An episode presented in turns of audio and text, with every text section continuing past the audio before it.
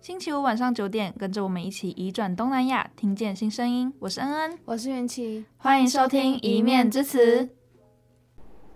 在节目开始之前，先跟大家补充一下，因为我们这一集节目是在二零二二年下半年的时候录的，所以里面提到的今年是指二零二二年。那这部分就麻烦大家稍微转换一下。好，那我们就继续听下去吧。在进到阮月娇广告事件的讨论前，我觉得可以先针对《排湾年代》这部电影做一个小小的总结。就其实这部电影虽然它是一个剧情片，可是我觉得导演他其实也呃去刻画了新住民在台湾的嗯、社会的位置跟角色。那尤其是嗯、它是一个两个小时的电影，我觉得会相比我们平常是透过。呃，报章杂志或是新闻，就是在透过一个很短的时间去认识新住民的这个过程比起来，我觉得，呃，在这部电影其实是可以获得一个更立体，然后更多元的一个理解跟想象。那尤其是其实过去针是针对是以新住民为题材的电影并不多，所以我觉得其实是一个很难得的机会，就是推荐可以推荐大家可以去看。只是说，我觉得针对就是已经看过或是准备要去看的人而言，我觉得可以再去思考一件事情，是说我们到底要不要就是在看的那个时候，就是直接接受导演所传递给我们的呃一个观点，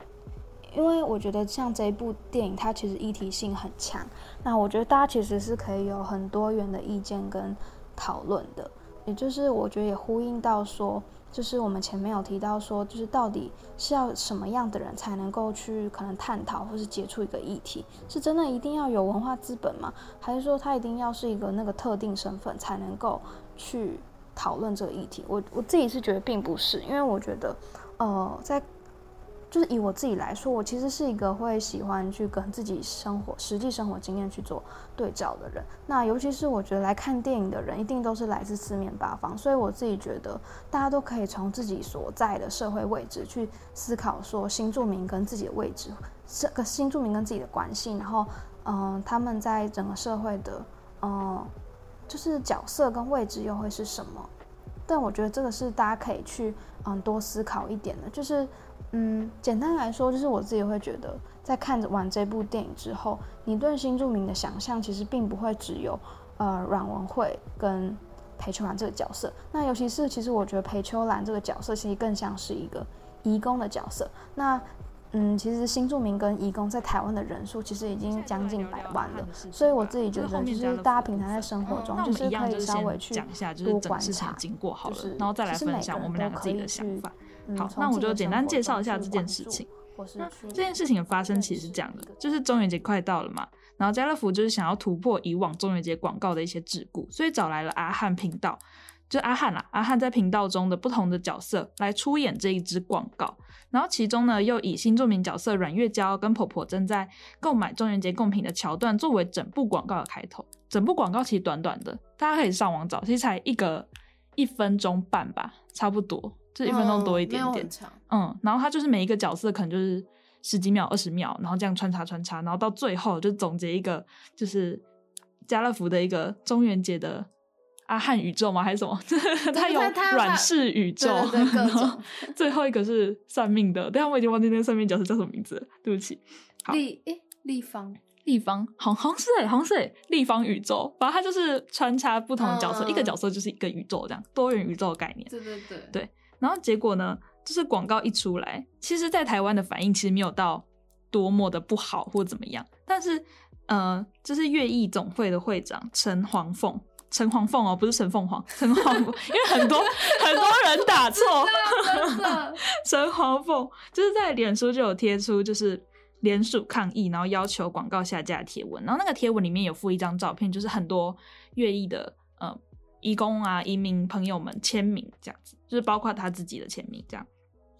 然后他这个贴文下面呢，留言串当然就是没有过多久就被阿汉的支持者就灌爆了留言，这样他们就觉得不爽，就是没有啊，我们阿汉就是用不同的角色去演绎这个中元节的广告而已。而且他在系列影片也有提到，就是没有什么歧视啊或什么什么这样子。对，然后在众多网友的热议之下呢，家乐福做了什么事呢？家乐福无预无预警的下架了整个广告。然后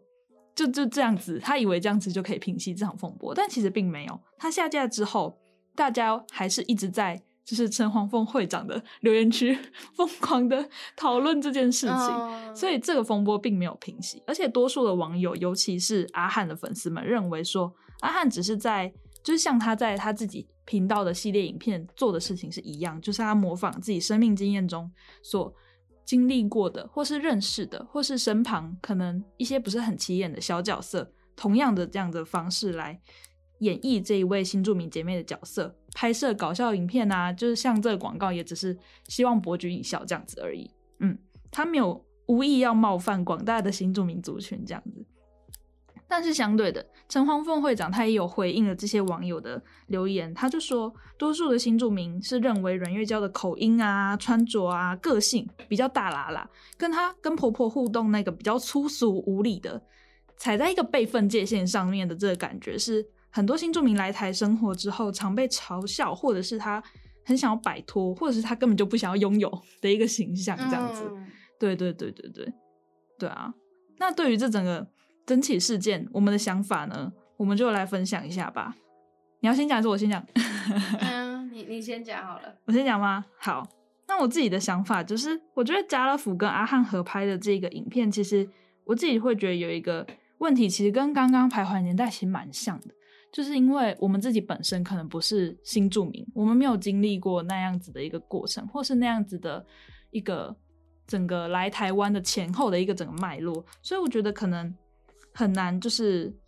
嗯，怎么讲？即便是从自己丰富的个人经历或是社会观察去出发，也很难透过这些片段的形象捕捉去刻画，或者是形塑一个完整的他人，去表达说，哎、欸，他可能就是这么想。又或者是，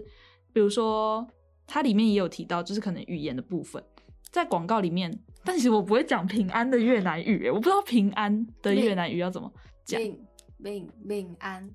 哦，那他讲错了，那他真的讲错了，因为因为里面就有留言就，就就是不是留言啦，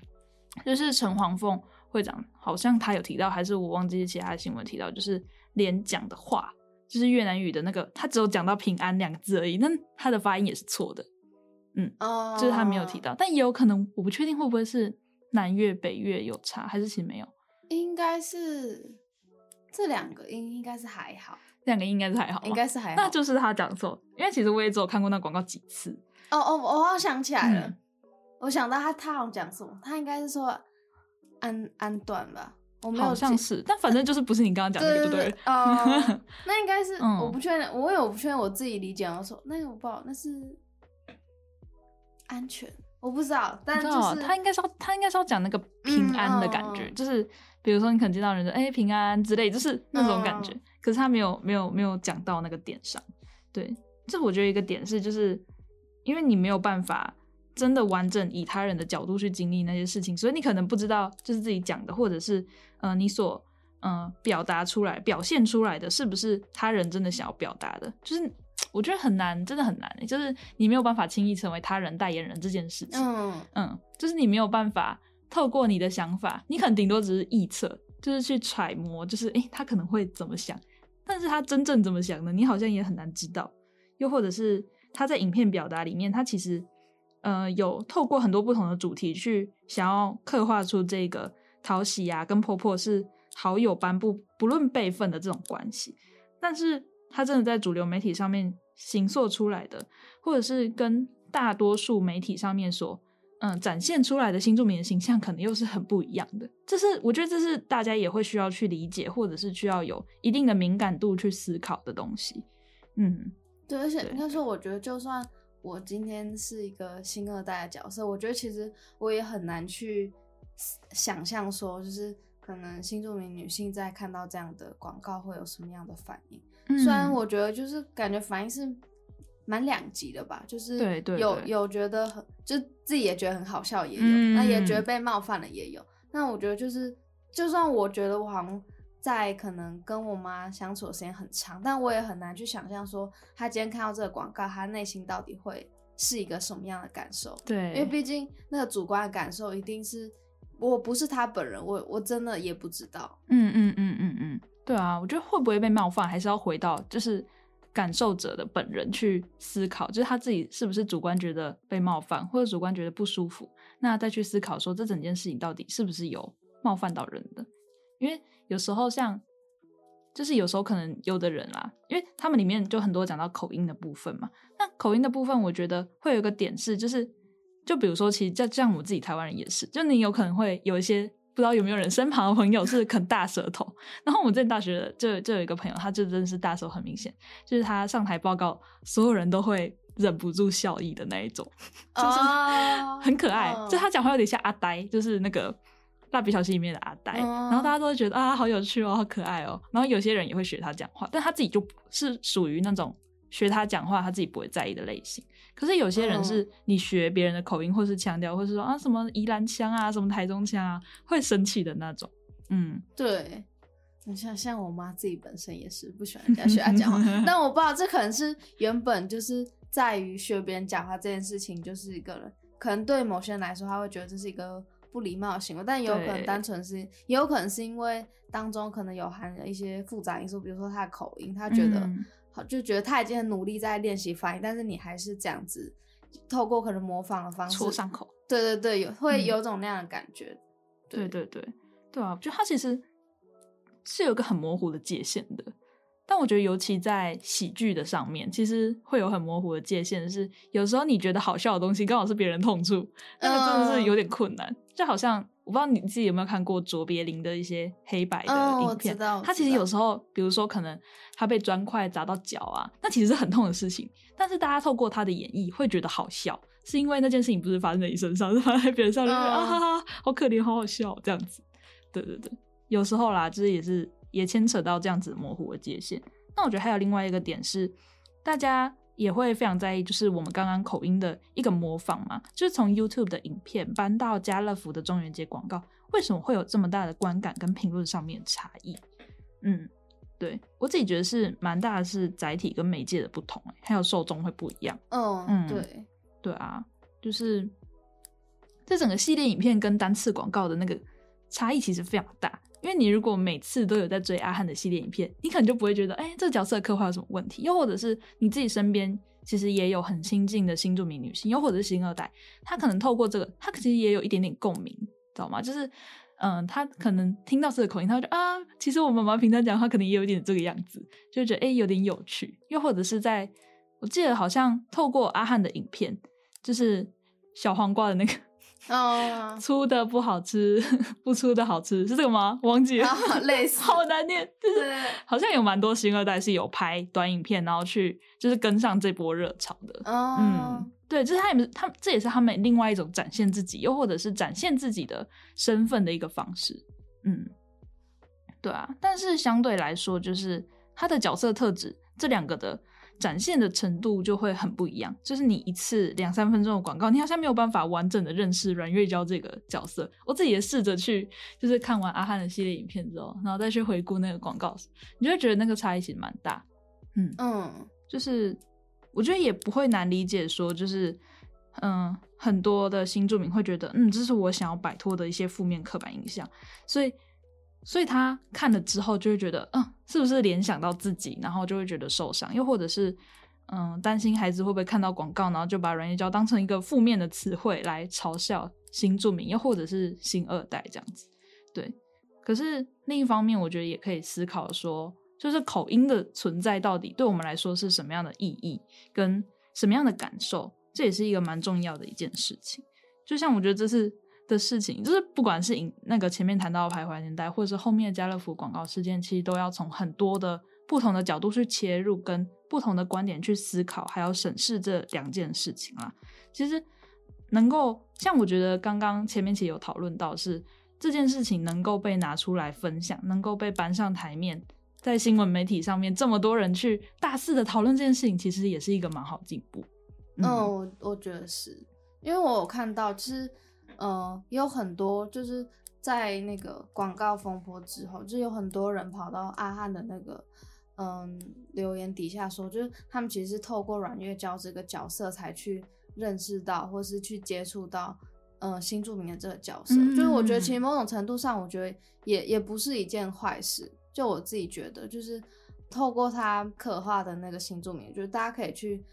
就是多少去认识，然后就是去看到他们，自己会觉得其实还蛮好的。嗯、对，因为其实有时候我们很难主动去接触，有时候是也许我们有些可能有些人会觉得说他想要去接触这个已经在这个生活社会上很生活好久的一个人，但是他可能就没有机会，比如说可能因为语言或文化不同。他可能就不敢，但是可能他今天透过看影片，他可能觉得说，哎、欸，我好像跟他的生活更亲近。就其实也许搞不好，呃，阮月娇身上有一些就是回应到他自己有感触的那个地方。我觉得一件事情它的发生，就不论是整个过程跟结果，它一定都是有好有坏的。就像，嗯、就是一定都有很多可以让大家去思考，又或者是产生共鸣，又或者是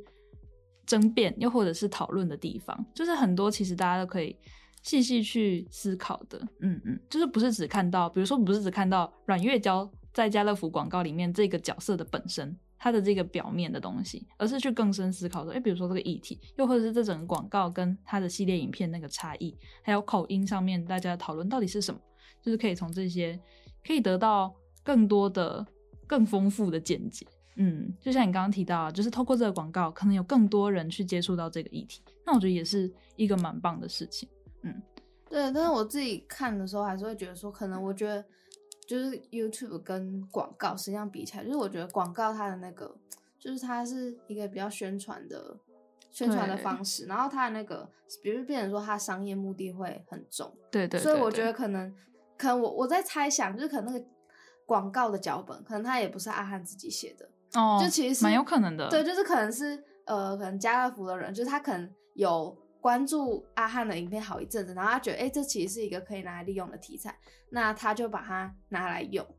对，然后他可虽然可能他有中间有跟阿汉讨论过，但是可能那实际上就是他写出来跟呈现出来的感觉，其实会是很不一样。因为就是我自己是可以感觉到，就是阿汉他创造那个阮月娇这个角色，他是带着善意的方式，希望让更多人去认识越南的新住民。但是可能他的创作动机到底有没有办法被可能家人理解，或者是说有没有办法被看实际上看到这个呃广告的人理解？我觉得那可能是当中我觉得是会有落差的。嗯，我觉得很难呢、欸，因为像刚刚你说，就是广告一定会有很浓厚的商业的一个意图在，嗯，是通常那个商业意图会让你。哦，就是一看就哦，这是广告，就是你可能不会因为这一支广告就特别去想说，哦，这个新著名的角色到底整个行塑的过程啊，又或者是他是不是从善意出发这件事情。嗯，对，嗯，因为广告通常我们就是看过去而已嘛，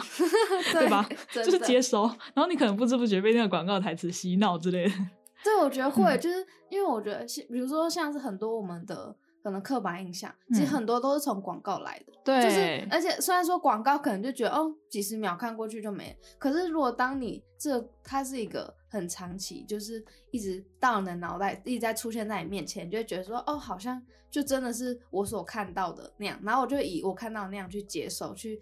呃去形塑我对于这个角色的想象。嗯对，又或者是这个族群，因为像我自己来读成教之后，我就有一个很深刻感受是：你有没有发现，所有市面上针对老人家或是成年人的广告，都是跟你说啊，你要补这个啊，你要补这个啊，你要补维他命 C 啊，你要补钙啊，你要补什么啊？就可能就是那个小朋友的车车告过你的脚的时候，你会没感觉啊？对对，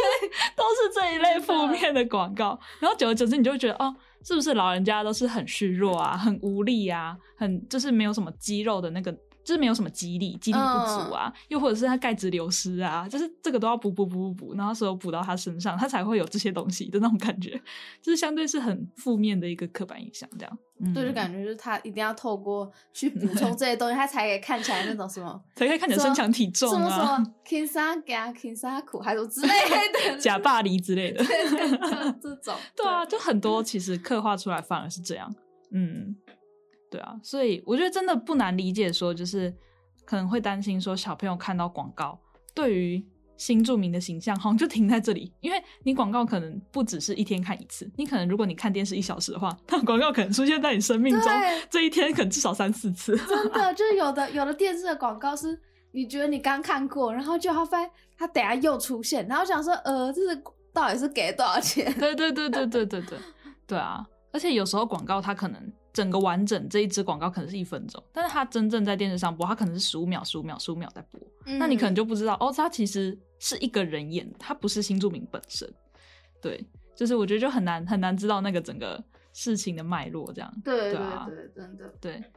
嗯，但我觉得还是回归一个点，就是我觉得大家真的要去思考自己所看到的东西到底是什么，就是不是只是单纯接收。像我觉得，就是如果小时候小一点的时候，但我们的听众应该都不止 年纪很小，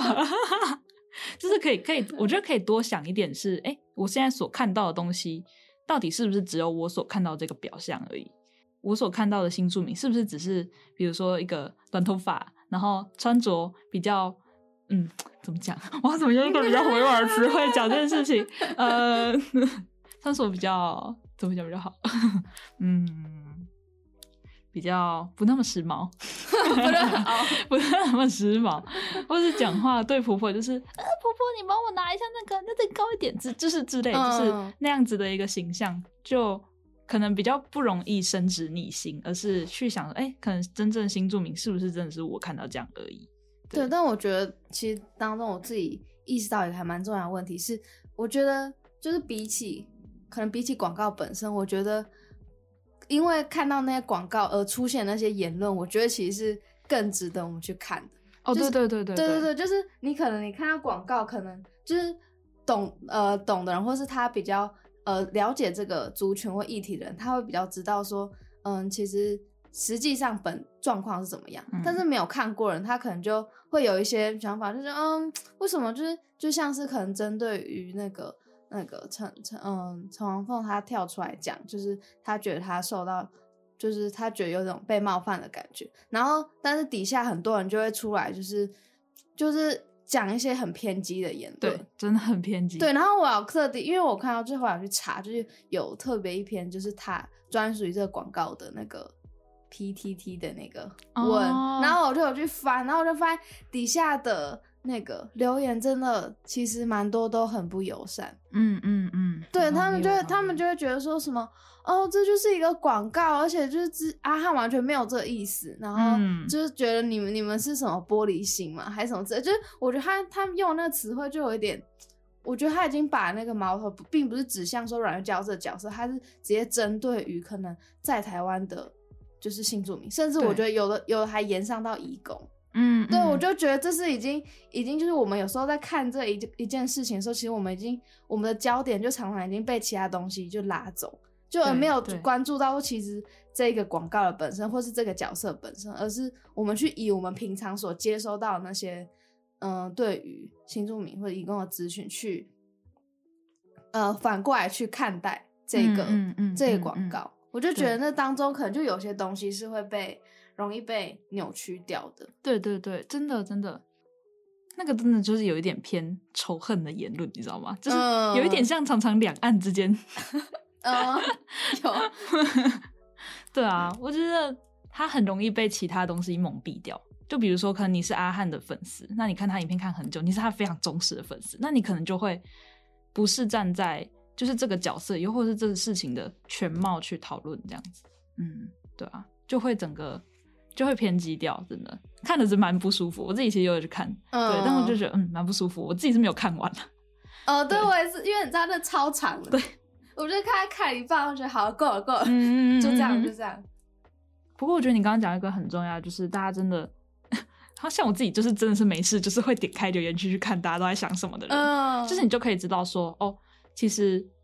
这个社会其实并不是全然对新住民或者是移民工、新二代都如此友善。有可能你从，呃，可能新闻媒体他看到一些，比如说像你刚刚讲的，就是可能成功新住民典范，又或者是一些就是上进新二代之类，就是会有很多这种标题嘛，嗯、就是新闻标题就会什么啊，成功新二代，成功什么，或者是什么新住民家庭教育很成功啊，然后他小孩怎样怎样考上医学院之类，就是会特别强调那个身份。其实你会觉得。这个社会其实看了留言区之后，就会觉得这个社会其实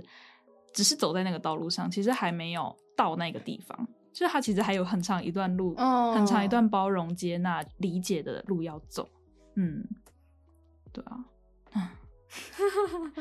是不是太沉重？哎、欸，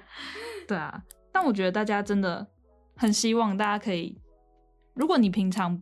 不习惯去看，或者是不习惯去思考这整个事件，或者是去了解这整个事情的全貌的话，那希望可以透过听过我们这一集，你可以对这些事情，或者是对这个议题有更多的思考跟关注。嗯嗯，对。但是我觉得，如果大家可能如果还有点有点难去想的话，其实我们也不一定要先从新住民这个议题，哦、就是我们也可以延伸到其他，比如说可能原住民啊，或身心障碍者。嗯、其实我觉得，其实都有像这样子的。感觉或是情境在，所以我觉得如果大家也就是可以去可能换一个族群，换个角度去思考，我觉得大家可能可以在嗯这这当中看到蛮多东西的。对对对对对，就会更容易。如果你慢慢的习惯在生活中去关注到这些好像比较少人关注到，或者是比较不太被触碰的议题的时候，你就会渐渐发现，哎、欸，其实有很多的美感在里面。嗯嗯，对。对